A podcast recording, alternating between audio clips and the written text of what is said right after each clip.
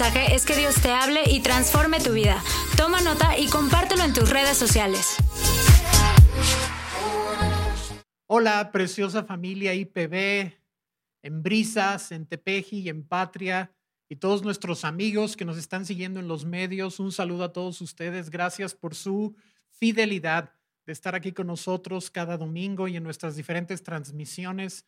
En verdad les agradeceremos muchísimo que estén aquí con nosotros. Dios los bendiga. Estamos en este tema de la familia que se llama Mejores Familias y tengo el gusto y el gozo de dirigirme a ustedes en esta ocasión. Le doy gracias a Dios por ello. De hecho, esta predicación comenzó como una oración. Estaba yo en mi tiempo devocional con Dios y me vino una oración básicamente de cinco puntos en la que le pedía al Señor cinco cosas para las familias de sus hijos. Y bueno, eh, todavía la forma de mi predicación es como una oración, porque por ejemplo, mi primer, mi primer punto se llama que haya en la familia comunicación sincera, abierta y respetuosa. Y cada subpunto es que haya esto, que se dé esto, que suceda esto, porque originalmente era una oración que delante del Señor se convirtió en una predicación y yo confío que el Espíritu Santo la utilice para hablarnos un poquito, animarnos y darnos dirección en cuanto a construir familias fuertes que puedan soportar los embates de la vida y familias eh, donde puedan ser como un refugio de sanidad espiritual para cada miembro y no un lugar de conflicto.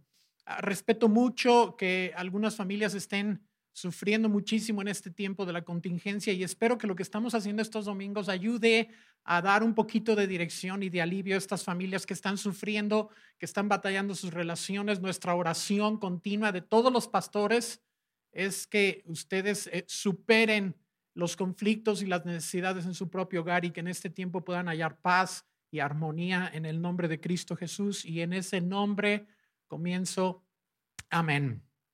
Sí, tengo, ah, le llamé a esta predicación cinco plegarias por la familia, cinco peticiones por la familia y a la vez cinco instrucciones de cómo podemos hacer que nuestras familias sean más enriquecidas y den más fruto de satisfacción a cada uno de sus miembros. La primera de estas peticiones es que haya en la familia comunicación sincera, abierta y respetuosa que no haya en los miembros de la familia temor de expresar lo que sienten, que no tengan que recurrir a la mentira y a la manipulación. Y quiero mencionar el caso de Jacob en la Biblia, en el libro de Génesis. Jacob eh, se vio, según él, obligado a hacer complots con su mamá, a manipular, a engañar a su papá y todo este tipo de cosas. Y esto a pesar de que ya tenía una promesa que decía que él iba a ser básicamente el primogénito en su casa, aunque nació después. Esta promesa está en Génesis 25, 23 y dice, tu hijo mayor servirá a tu hijo menor. Sin embargo, aunque Jacob tenía esta promesa, no confió en la promesa y entonces pasó años eh, haciendo complots y estratagemas y pasó años eh, eh, pues confabulándose con su mamá y engañando al papá y luego sufrió las consecuencias de todos estos engaños porque él mismo fue engañado y la palabra de Dios se cumplió. Definitivamente Jacob eh, recibió la primogenitura y entonces a pesar de que su hermano Esaú era mayor que él, la línea mesiánica siguió eh, a través de Jacob. Pero esto hubiera sucedido porque si él hubiera creído la promesa, hubiera sucedido y él no hubiera sufrido tanto.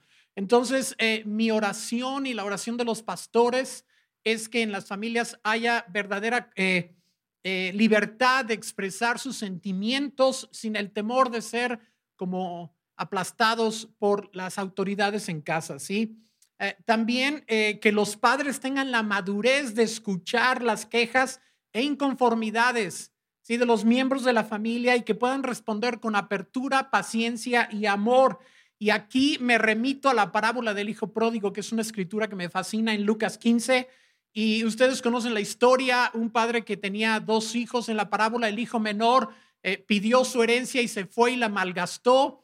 Y entonces se arrepintió y volvió a casa y el padre lo perdonó con un derroche impresionante de gracia, pero el hijo mayor no estuvo de acuerdo.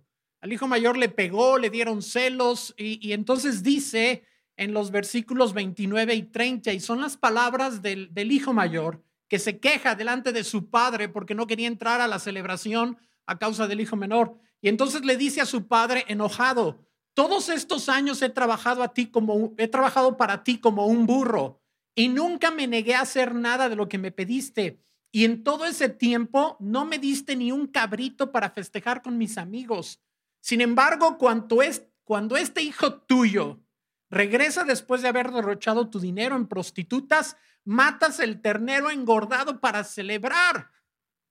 Entonces el cuate estaba súper furioso y cuando dice matas el ternero engordado, es como que ese ternero engordado tal vez él lo estaba contemplando para una ocasión futura muy especial y lo estaba como pues cuidando y a la hora que llega este hijo que había sido un irresponsable y que había sido un perfecto liendrón, entonces el padre mata el ternero engordado y entonces le dio muchísimo coraje al hijo mayor y bueno, expresó su queja con palabras amargas al padre, pero lo que me encanta es la respuesta del padre. Sí, porque dice en los versículos 31 y 32, dice, su padre le dijo, mira, querido hijo, tú siempre has estado a mi lado y todo lo que tengo es tuyo. Teníamos que celebrar este día porque es un día feliz, pues tu hermano estaba muerto y ha vuelto a la vida, estaba perdido y ahora ha sido encontrado. Y me encanta la ternura con la que enfrenta esta como metralla de quejas del hijo mayor. Me encanta que el padre lo enfrenta con una paciencia y con una ternura increíble, con un amor. Las palabras aquí en la versión NTV, la nueva traducción viviente, son muy adecuadas. Dice, su padre le dijo, mira querido hijo, tú siempre estás conmigo y todo lo que tengo es tuyo. Entonces lo, lo afirma, lo confirma, le asegura, le da tranquilidad, le da paz y responde con un increíble amor y paciencia, porque pudo haber sido diferente. O sea, el padre en la parábola pudo haber dicho, yo me imaginé un diálogo de parte del padre, ya sabes que esto sucede muchísimo en las familias, cuando hay quejas y cuando hay eh, eh, inconformidades, a veces un lado las expresa y el otro eh, no actúa con la misma paciencia y amor que este padre. Yo me pude haber imaginado este diálogo, el padre respondiéndole al hijo mayor, ¿y acaso tú eres perfecto? ¿De qué te quejas de tu hermano? ¿Tú eres perfecto? Si no has tenido una fiesta con tus amigos es porque no has querido. Tú manejas todo aquí. ¿Por qué no lo has hecho? Yo nunca te pedí que te convirtieras en un trabajólico. Y ahora en lugar de acompañarme en mi alegría de haber recuperado a mi otro hijo, aquí estás armando un pancho y un berrinche.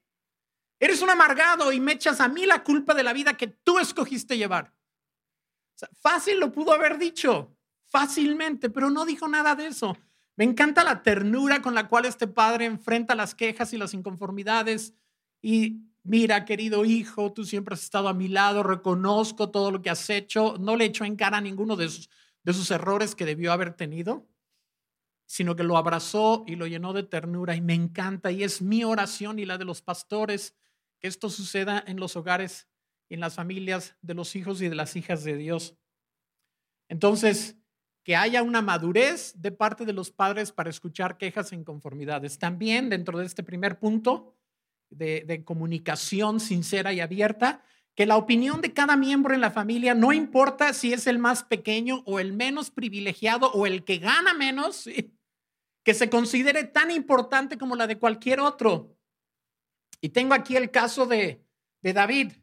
En ese famoso pasaje de David contra Goliat, en Primera de Samuel 17, eh, ustedes saben que estaban los dos ejércitos el de los filisteos y el de los israelitas, y Goliat salía cada día a cucar, ¿sí? A, los israelitas y a insultarlos para que les mandaran un campeón que pudiera luchar con él, porque él estaba seguro de que vencería cualquier cosa que los israelitas le pudieran mandar.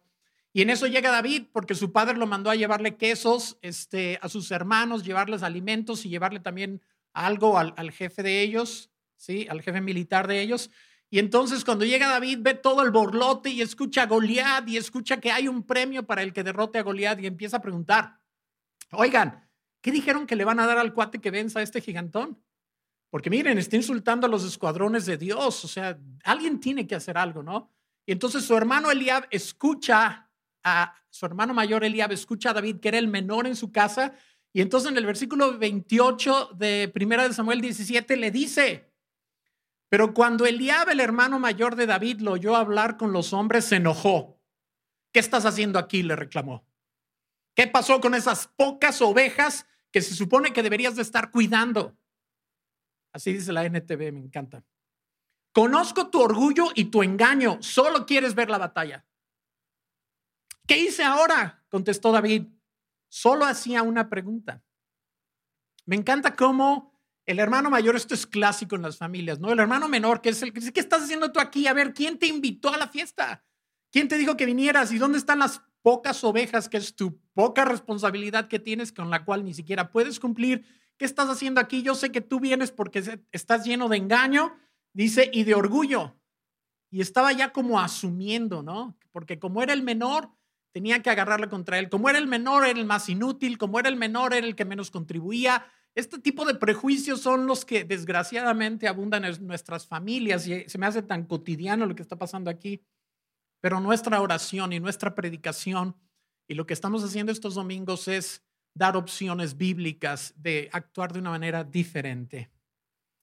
Ah, también dentro de este primer punto, que la comunicación sea respetuosa, sin arranques de ira, reclamaciones amargas, insultos, crítica malsana, o que si sucede en esta forma tan difícil, que podamos enfrentar esto con gracia y amor, como, como lo hizo el padre del hijo pródigo con su hijo mayor. En segundo lugar, mi segundo punto, la segunda plegaria por la que estamos orando los pastores por nuestras familias es que en la familia haya aceptación mutua total y un sentido de pertenencia, un sentido de pertenecer, que cada persona en la familia se sienta aceptada, no por lo que hace, sino simplemente por quien es, que cada miembro de la familia se sienta aceptado, que se sienta que pertenece, que no haya nadie que se sienta como aislado del resto de la familia, que nadie se siente excluido por, por cualquier razón, que cada miembro se sienta que pertenece a pesar de sus faltas, a pesar de sus debilidades o a pesar de sus creencias y convicciones, que no quede excluido de la familia. Y tengo aquí algo que, quisiera que lo proyectáramos, que dice que aun cuando no se esté de acuerdo con las convicciones de alguno de los miembros de la familia, se le respete, se le dé su espacio y se le ame profundamente, aunque no logre convencer a los demás de que tiene razón. algún miembro de la familia puede estar súper equivocado, puede tener creencias contrarias a las nuestras, puede estar lleno de faltas y defectos, pero que aún así le podamos amar, que le podamos respetar, que le demos su espacio para cambiar su manera de pensar. Si esto es lo que va a suceder, que respondamos con amor. La mejor manera de cambiar una convicción equivocada es con amor. Entonces, esta es nuestra oración y es lo que esperamos que nuestra familia se pueda dar. Que si alguien tiene una convicción diferente, le podamos respetar y amar, aunque no estemos de acuerdo con él o con ella. Que cada persona, en este mismo punto número dos, que cada persona en la familia se sienta importante, que se sienta valorada y respetada de modo que pueda desarrollar una sana autoestima. Muchas de las personas que no tenemos una buena eh, autoestima, la adquirimos esa mala autoestima en el hogar, por la forma, por la dinámica familiar, por ciertos aspectos disfuncionales que hay en la mayoría de las familias. No desarrollamos una buena autoestima y después toda la vida estamos luchando con eso. Entonces, nuestra oración, nuestra predicación, nuestra enseñanza es que todos los miembros de la familia se sienten que pertenecen, aun cuando sus convicciones sean diferentes o aun cuando tengan un montón de fallas y debilidades, que de todas formas sepan que son amados. Amén. Ah, muy bien. En tercer lugar, nuestra petición y enseñanza es que haya amor y compasión en la familia. Que todos los miembros de la familia reciban gracia y misericordia sin favoritismos. Y si volvemos a la parábola del hijo pródigo, que me impresiona mucho y me encanta, si volvemos a la queja del hijo mayor, ¿sí? La queja del hijo mayor es, a todos estos años he trabajado por ti, lo estoy volviendo a leer, ah, como un burro y nunca me negué a hacer nada de lo que me pediste y en todo ese tiempo no me diste ni un cabrito para festejar con mis amigos. Sin embargo, cuando este hijo tuyo regresa después de haber derrochado tu dinero, con prostitutas matas el ternero engordado para celebrar. Entonces, no estoy de acuerdo con lo que estás haciendo, papá. Estoy furioso, estoy enojado. Estás mostrando como un favoritismo por él. Esta es la queja muchas veces en la familia. Y yo me imagino, yo digo que la respuesta del padre equivale a esto. La respuesta del padre que dio, con otras palabras, equivale a esto. Ahora es necesario enfocarnos en tu hermano, porque necesita nuestra ayuda, aunque no lo merezca. Nunca se trató de merecimiento, por cierto, ¿sí? Cuando tengamos que enfocarnos en ti, también lo haremos. No es favoritismo. Él necesita ahora nuestra ayuda. Él es el que está en aprietos. Él necesita gracia. Él necesita que nos unamos en torno a Él en esta ocasión. Y lo hacemos porque Él lo necesita. No es favoritismo. No es que lo merezca. Es simplemente que lo necesita. Y si tú el día de mañana también tienes necesidad de esta misma gracia, estará allí para apoyarte y te daré gracia. Siento que esto es lo que el Padre está haciendo con el Hijo Mayor y esa es nuestra oración, que realmente eh, cada quien, ah, como dice aquí, que todos los miembros reciban gracia y misericordia. Ahora, yo entiendo, y por ahí lo mencionamos Jesse y yo en uno de los devocionales, que a veces sí se da esto. A veces sí se le extiende gracia solo a uno de los hijos o a una de las hijas y no a los demás. Y entonces eso sí es favoritismo. La idea es que podamos extender gracia a cualquiera que lo necesite y no nada más a uno. ¿De acuerdo, familia? Muy bien, esa es nuestra oración. También dentro de este tercer punto de amor y compasión en la familia, eh, que cada miembro reciba la atención y los cuidados que necesita. Dice Primera de Corintios 12:26 en la nueva versión internacional, si uno de los miembros sufre, los demás comparten su sufrimiento y si uno de ellos recibe honor, los demás se alegran con él. Esto se dice más fácil de lo que se practica, ¿eh? Pero dice aquí, y está hablando del cuerpo de Cristo, pero yo lo aplico a la familia, dice, si uno de los miembros sufre, los demás comparten su sufrimiento. Si uno de los miembros recibe honor, los demás se alegran con él. No lo envidian, no sienten celos, se alegran con él si recibe honra, si tiene éxito, si uno de los miembros de la familia está teniendo un gran éxito, los demás miembros de la familia, estando en Cristo, eh, se gozan con él o con ella porque está teniendo éxito y no permiten que entre en su corazón pensamientos de envidia o de celos. Y si entran, los llevan delante de Dios y delante de Dios solucionan el asunto para que desaparezca cualquier rivalidad, cualquier celo o cualquier envidia y entonces se pueda realmente disfrutar el éxito de uno de los miembros de cada una de nuestras familias. También dentro del punto 3, nuestra oración es que se le provea apoyo en toda causa digna que emprenda. Que el egoísmo sea reconocido como un pecado serio en la familia, pero que se trate con amor. Sí, el hermano mayor en la parábola del hijo pródigo se portó de la manera más egoísta, ¿no? A mí no me has dado nada, a este cuate le das todo, pero yo jamás he tomado ni un cabrito para, hacer, para festejar con mis amigos, ¿sí? Y estaba como lleno de autocompasión y yo siempre he trabajado como un burro y nunca te he fallado y siempre he hecho todo lo que me pides y el cuate estaba teniendo una fiesta de ego, una fiesta, bueno, un lamento más bien, ¿sí? Un duelo de ego estaba lleno de egoísmo, pero el padre enfrentó ese egoísmo no peleándolo, sino con muchísimo amor y asegurándole, diciéndole, tranquilo, mi hijo, todo lo que tenemos es tuyo. No te preocupes, tú no vas a perder nada, tú vas a estar bien y me encanta. Entonces, que cada miembro de nuestras familias recibe el apoyo que necesita en toda empresa digna. ¿De acuerdo? Punto número cuatro, que haya en la familia colaboración e involucramiento, que puedan trabajar juntos y resolver sus conflictos de intereses, pensando cada uno en los intereses de los demás. Filipenses 2.4 es una cita que me fascina, muy clara, muy breve, muy directo al grano, ¿sí? Y dice, cada uno debe velar no solo por sus propios intereses, sino también por los intereses de los demás. ¿Cuánto más en la familia? ¿Cuánto más entre nuestros seres queridos? No debemos velar por nuestros propios intereses, sino también por los intereses de los demás. Y cuando hay un conflicto de intereses, lo cristiano es ceder los nuestros y apoyar los intereses de la otra persona. Esto no es fácil de hacer, pero está muy lleno de Cristo y muy lleno del Espíritu Santo y por lo tanto dará muchísimo fruto en la familia.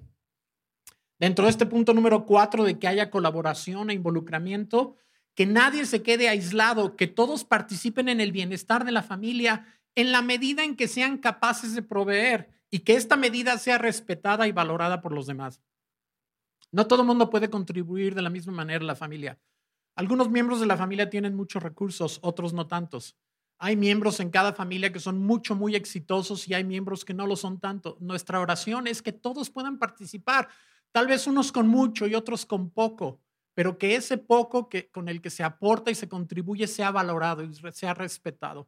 Y tengo una cita que estoy convirtiendo a mis propios fines, que está en 2 de Corintios 8:15, que literalmente dice, como está escrito, el que recogió mucho no tuvo más y el que recogió poco no tuvo menos. Y yo la voy a convertir para esta causa y la voy a cambiar tantito y voy a poner, el que aportó mucho no es más, no es superior y el que aportó poco no es inferior. Todos aportaron en la medida de sus capacidades, en la medida de sus posibilidades, y no es saludable que menospreciemos la contribución de alguno de los miembros de la familia, aun si sus posibilidades no son muchas y contribuye con lo poco que puede. Creo que esto ayuda a, crear familias fuertes donde cada persona es valorada, donde su contribución, su aportación es valorada y no simplemente se mide por los estándares mundanos, ya saben, de más es mejor, no necesariamente más es mejor. ¿De acuerdo?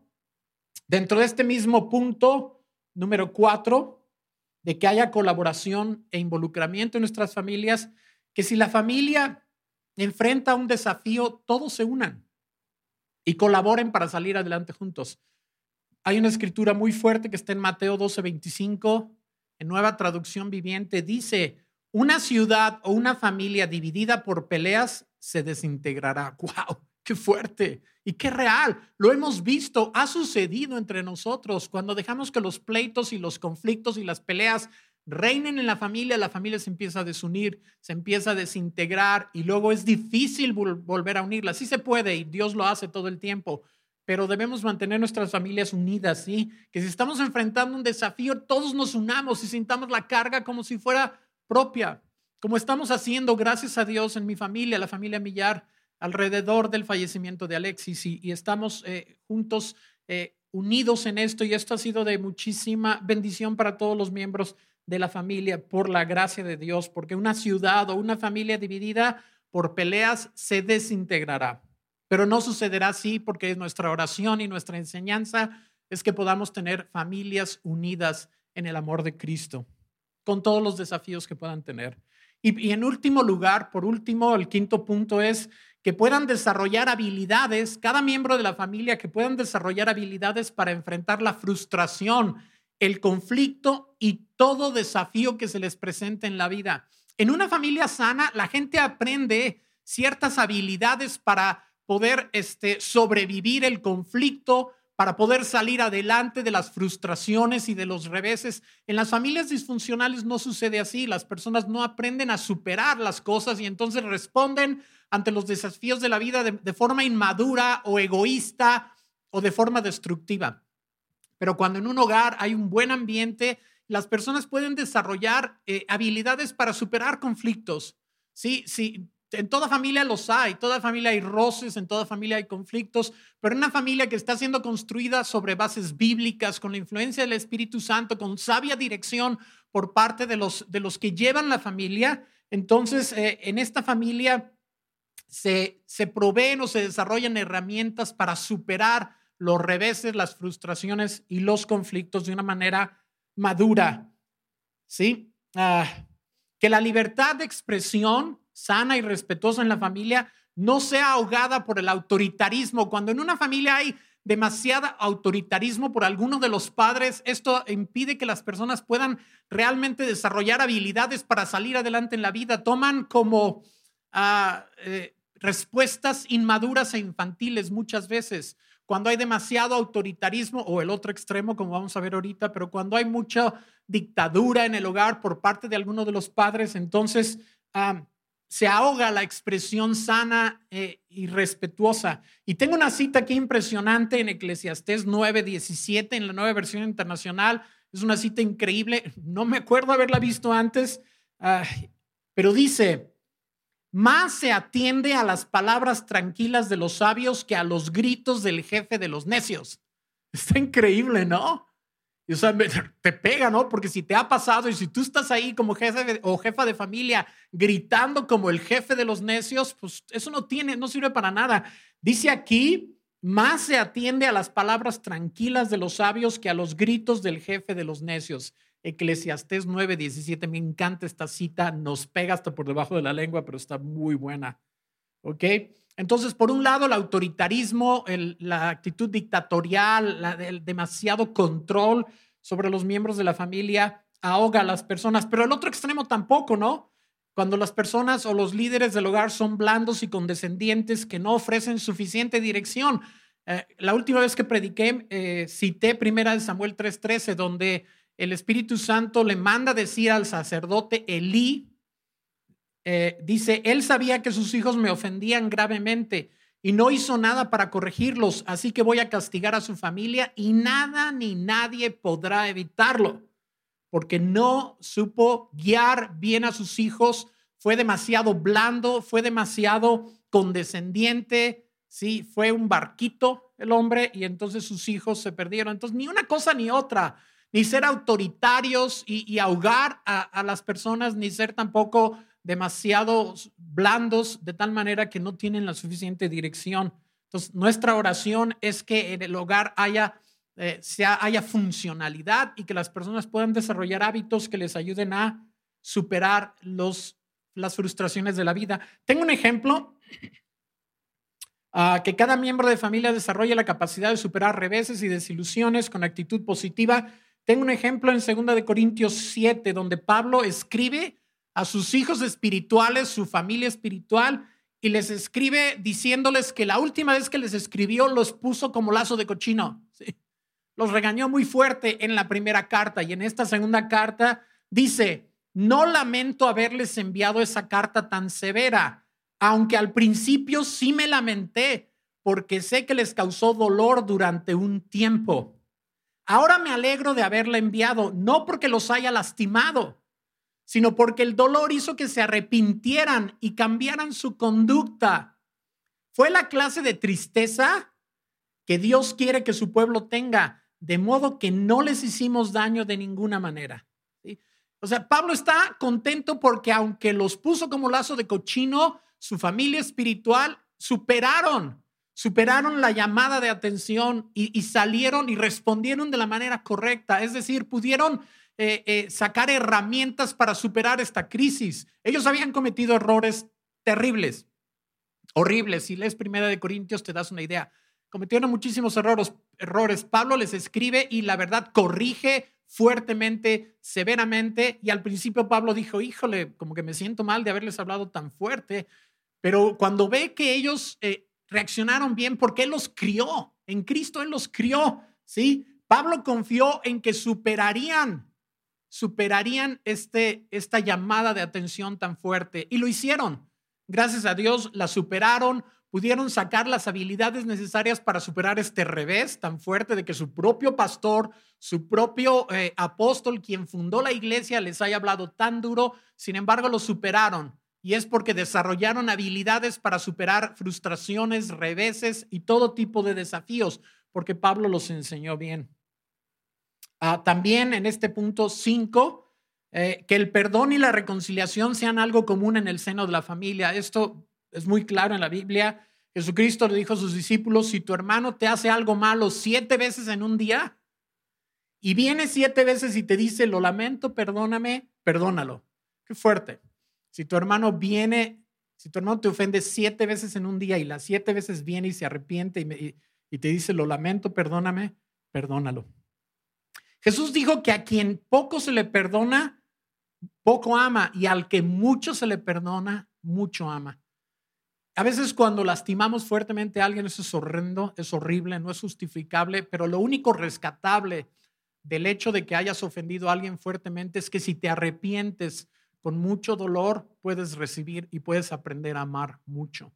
Es lo único rescatable de lastimar. Sí, es horrible, no debemos hacerlo, pero cuando lastimas y te arrepientes y en verdad te arrepientes y se te perdona, entonces amas mucho porque se te perdona mucho. Y yo le doy gracias a Dios por esto, porque he lastimado a personas duramente, se me ha perdonado y esto me ha hecho amar todavía más. Finalmente, en este punto número 5, que se puedan desarrollar habilidades para enfrentar la frustración, el conflicto y todo desafío. En este punto número 5, finalmente, nuestra oración es que si hay adicciones o neurosis en la familia, se busque ayuda, que se busque una ayuda integral, ¿sí? Para resolverlas de manera que no se propague a los demás miembros. Es importante, si en tu familia hay adicciones, si en tu familia hay neurosis, este tipo de problemas, necesitas buscar ayuda. Tú no puedes resolverlo. Claro que Dios está ahí para ayudarte, pero necesitas ayuda. Gracias a Dios, en, IPB tenemos una ayuda increíble en Celebremos la Recuperación. Nuestros hermanos Rafa y Betty, que están guiando este, esta área del ministerio, han hecho un trabajo increíble. También tenemos eh, eh, liberación normalmente. Eh, nuestros hermanos Fer y Gela encabezan este ministerio de liberación, tenemos consejería también y tenemos varios recursos, tenemos ministración, tenemos varios recursos, por eso hablo aquí de buscar una ayuda integral, podemos eh, utilizarlos todos para que las personas eh, puedan salir de adicciones y de neurosis, de tal manera que no se propaguen al resto de la familia. Es muy difícil tener a alguien en casa que tiene alguna adicción o alguna neurosis, necesitaríamos, necesitamos pedir ayuda. En fin, familia preciosa, las escrituras están llenas de todo lo que necesitamos para construir familias sanas y fuertes, familias que puedan superar toda crisis y que cuiden e impulsen a cada uno de sus miembros para que llegue a ser todo lo que Dios quiere que sea. Esta es la meta de las familias, que cada uno de los miembros de la familia pueda llegar a ser todo lo que Dios quiere que sea. Creo, sinceramente que esta es la, meta final de cada familia, de cada hogar, que cada uno de sus miembros llegue a ser todo lo que Dios quiere que sea, con el favor de Dios y para la gloria de nuestro Dios Padre. Amén. Ah, antes de orar, yo quisiera, si tú estás en casa y estás pasando por una situación difícil, si tú eres un jefe de familia o eres un miembro de la familia y tu familia está sufriendo terriblemente, la verdad no es como querer manipularte para nada, pero tú necesitas recibir a Cristo en tu corazón. Tiene que haber alguien en la familia que le abra la puerta a Cristo. Si un solo miembro de la familia le abre la puerta a Cristo, Cristo entra y empieza a cambiar a toda la familia uno por uno o todos de golpe, porque Cristo es poderosísimo. Entonces, si tú estás en esa situación, y no lo digo tratando de manipularte, pero en verdad es cierto, si tú recibes a Cristo en tu corazón, no solamente recibes tu salvación para toda la eternidad y te beneficias tú, también se beneficia tu familia, porque a través de ti, como tenemos muchos testimonios en IPB, a través de ti el resto de tu familia puede conocer al Señor Jesús. Así que si tú quieres recibir a Cristo en tu corazón, ahí en tu hogar, por favor, repite conmigo esta oración. Padre Celestial, yo te pido que perdones todos mis pecados yo creo que moriste en la cruz por mí. Creo que perdonaste todos mis pecados en la cruz. Yo lo creo con todo mi corazón y me entrego a ti. Te entrego mi vida y te pido que vengas a vivir en mi corazón y que a través de mí toques a los demás miembros de mi familia. Padre, te lo pido en el nombre de Cristo Jesús. Amén. Y Señor, oro por todas las familias que nos están viendo, por todas las familias, para que las cosas que hemos visto el día de hoy fueron bastantes cosas, estoy consciente, Señor, pero que puedan ah, volver a ver la plática si es necesario, tomar notas y que puedan realmente poner en práctica las cosas que tú nos estás dando en este tiempo, en estos domingos de la familia. Gracias, Padre, por cada hogar y por cada familia. En especial pido por las familias que están batallando y están teniendo conflictos. Pido que tu Espíritu Santo entre poderosamente en cada hogar y que sane, Señor, que sane profundamente y que las mentes, las conciencias puedan despertar y saber que en ti hay esperanza, Señor, que no den por perdida la situación, que puedan creer en ti y abrirte la puerta para que tú sanes nuestras familias, Padre, en el nombre precioso de Cristo Jesús. Amén. Muchísimas gracias, familia. Que Dios los bendiga.